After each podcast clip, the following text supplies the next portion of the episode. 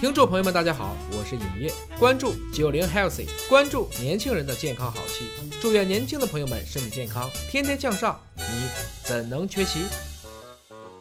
健康好戏现在开演，大家好，我是大葱，本期为您请到的是燕涛老师，燕涛老师好，大葱同学好。咱们之前两期讲的都是关于 HPV 如何防啊，如何治啊。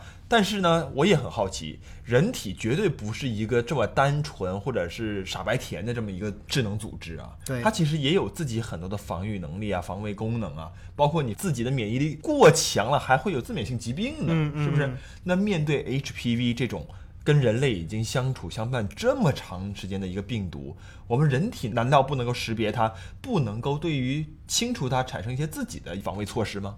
说实话呢，这个病毒过于狡猾。首先呢，你看感冒嘛，人感冒了，如果严重还得发烧，对吧？对。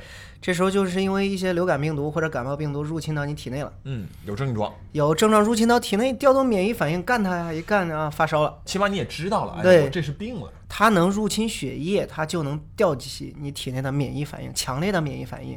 但是，HPV 病毒它不入侵血液。它不入侵血液，不应该就是影响没那么大？对它影响没那么明显。对，所以 HPV 病毒它有个特点，就是你一次感染，下次还有机会再感染，下下次还有机会再感染，它体内没有抗体。关键你自己还不一定知道。对这个病毒呢，它只停留在那个生殖道的宫颈部位的上皮细胞，它不会再往上突破了，不会再进到血液里面，只停留在这个皮肤的这个浅表层部位。真的很狡猾呀。对，然后呢，你怎么清除它？只能靠。血液里面随着这个血管循环的一些免疫细胞或者抗体，慢慢的渗透到这个上皮细胞，一点一点的去敲它一下，敲它一下，敲它一下。哇，你就靠这么零星的出来给它解决一下，哪里搞得定？呃，所以说你要花个更长的时间，感染的姐妹们，我们说了一年啊，至少要按一年的维度，你百分之八十能清除，还有一小部分一年也清除不了，你需要两年，对吧？所以说它的周期很长，不像感冒病毒，一入侵血液，一发烧，一调动起免疫反应。干死了，然后一周好了。但是其实也给了我们一点信心呢，就说虽然它的周期很长，一年两年，但是靠自体的这个免疫能力是有希望能够让它。对，而且是大概率。我刚才说一年百分之八十清除，两年百分之九十，所以啊，这零星出来的这些小战士们还挺给力的呀。对对，零星出来一个锤他一下，再出来一个锤他一下。那他那个锤子肯定很棒。对，反正就是通过这样的脱落渗透以后，还是能够解决大概百分之八十的这种。百分之八十到九十，两年就九十了。对，所以说那还有一小部分恶化的。我刚才说了，还有一小部分没有幸运。那你要看看，除了你自身的免疫力，还有哪些？免疫屏障出了问题，比如说女性的正常的生殖道，对我们说，女性的生殖道它本来也有自己的一个免疫的屏障，就是生殖道里面的那些小位置，就是乳杆菌，就是你喝的酸奶里的那个乳酸菌、乳杆菌。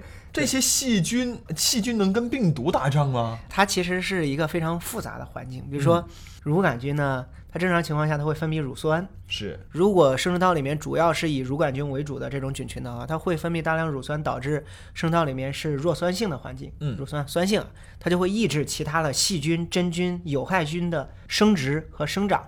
哎，会抑制它的这个单一性。对，它就抑菌，天然的抑菌作用。抑菌之后呢，那其他的有害菌它就不会破坏生殖道的黏膜和这个细胞，不会破坏它，不会分泌这些有害物质破坏它的话。它就细胞能保证一个完整性，就不会让那些感染的病毒，就是随机的、随意的就能入侵进去，保证它这个表皮是完整的，不要有缺口，不要有伤口。对，不要让它随机的入侵进去之后呢，它就不会出现大量的这种感染啊和整合啊，包括出现癌变。所以说，你首先要保证这个。物理的屏障啊，你的不要出现任何这个缺陷，那就要让这个生殖道的微环境比较处于健康。什么样才能健康？就是这个益生菌，这个小卫士乳杆菌，它要分泌点乳酸去抑制其他细菌和杂菌的生长。那你的前提是你的这个生殖道里面的乳杆菌得数量够多。我最近天天直播啊，直播的时候还给我们九零 healthy 打广告。但我学会了一个词，叫做风度。对，就是先讲肠道吧。肠道里面也有各种各样的菌啊。嗯，你肯定希望这些有益菌的这个风度更高，然后有害菌的风度越低。然后这个肠道多样性越好的话，它抵抗力也挺好的。是。那生殖道里面，你肯定希望这个生殖道的乳杆菌丰度越高，但是多样性一定要低，不要有那么多乱七八糟的细菌。哦，它跟肠道不一样。对，它多样性越低，还真越好。它低到只以乳杆菌为优势菌属的时候，它就是非常健康的。它整个生态就比较平稳了。对，比较平稳。当它一旦乳杆菌开始大量减少，其他的细菌、真菌大量增多。杂菌越来越多的时候，这时候生殖道的环境是极其恶劣的。就是它还是得单一纯净点好，不然的话就会容易有各种各样的炎症出现。对，首先那个女性自身也会紊乱的时候也会有感受，比如说瘙痒、刺痛啊，包括这个异味啊，这些都会有。然后呢，这时候如果紊乱，它就会导致这个生殖道的微环境啊，嗯，它更容易被这个病毒入侵，更容易恶化。所以说，特别是感染了 HPV 的女性啊。如果你生殖道还是一个健康状态，对吧？嗯。乳杆菌为主，正常的状态，它有可能也是像我们非常幸运，百分之八十到九十，哎，清除掉。哎。但如果啊，它是一个非常恶劣的状态，比如说已经是杂菌为主了，是。妇科里面会说叫细菌性阴道病、真菌性阴道病。是的。如果是这种状况的女性，还感染了 HPV，那就是雪上加霜，哇，极容易导致下一步的进一步的病变。对，就是如果你前期有炎症，然后后期又感染这种 HPV 病毒，尤其是高危型那种病毒，那它真的就是一个亮红灯的高危群体了。对，但是 HPV 现在没有药可以治啊。啊，没药可以治啊，HPV 真没有药可以治。但是我刚才说了，这种生殖道菌群的紊乱，医生还真有药可以治。无论像这种出现这种细菌性啊、真菌性的这种阴道病啊，什么念珠球菌阴道病，什么滴虫啊这些东西，嗯，医生都有药可以治的。所以它治的不是 HPV 病毒的这个对症药，它给你开的是这种生殖道微生物环境的一种补充剂啊，或者是这个调节药物。呃，它首先呢，大概率用的是抗生素，因为像一些细菌啊、真菌这些杂菌的生长之后，它会开一些抗生素先怼死它，怼死它，然后呢，再给你补充点这个生殖道用的这种益生菌。也现在也有一些已经批准的一些栓剂啊，嗯，可以直接放到生殖道里面去补充这些益生菌。咱们那个蜜月好像也就是提供这个的哈。咱们蜜月是吃的，对，吃了以后通过肠道跑过去的，大家排着队跑过去的。对对，无所谓，反正这个生殖道菌群的调节状态呢，目前临床手段还是有的。嗯，无论是各种紊乱啊，还是乳杆菌缺乏，还都是有方法。但是大家想清楚一点。首先，生殖道的微环境，这些菌群、这些小卫士，嗯，也是保证您能早日清除 HPV，甚至抵抗 HPV，说不定都有帮助的。那我们也要关注一下这个生殖道的微环境的健康。嗯，对，无论是这个我们说的适龄女性，三十多岁的国家两癌筛查，还是年轻人性生活比较活跃，建议还是要。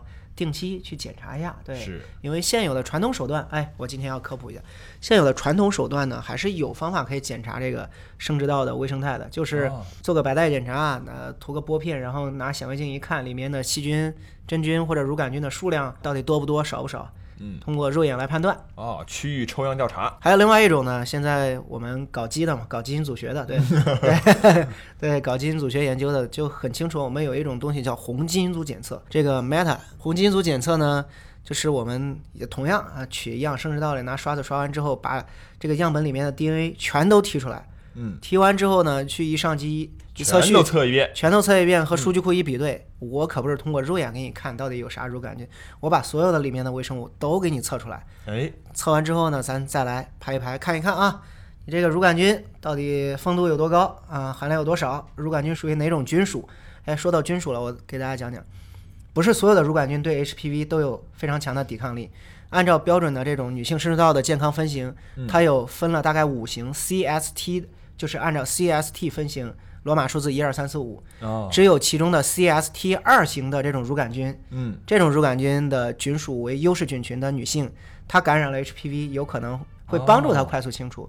但是像 CST 三型，它对于转阴和恶化都没有什么帮助，嗯，但是它仍然是乳杆菌，是，所以说。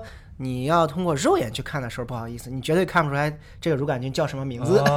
这就是技术手段、工具升级给我们带来的帮助。对，但是你通过一这个测序一测啊，你放心，你它的族谱你都能看得到。那这样的话，有一个这样的数据报告，你就更加的靠谱、放心，嗯，知道自己大概是个什么情况了。对，而且精准用药。对，精准。除此之外呢，你肉眼拿玻片看的时候，其他的一些。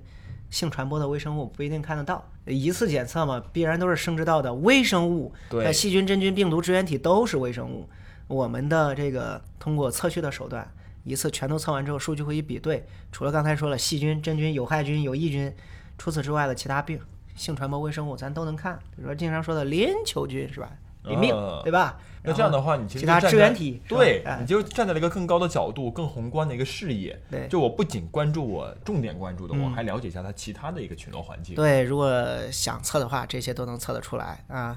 那说实话吧，HPV 感染呢，它只是一个这个宫颈癌的其中的一个病因。那说实话，还有另外一个病原学研究发现，还有流行病学研究也都发现了。就是 HPV 感染，它同时这个群体里面也会合并其他的性传播疾病的发生。举个最简单的例子啊，像 HIV 感染的女性里面，嗯，百分之四十到五十都感染了 HPV。哦，但是我是反着说的，我说 HIV 感染的女性里面，百分之四十到五十都感染 HPV，毕竟这些东西性传播。然后呢，它的这个病毒一起都会传递下去。对，但是咱刚才说的这个。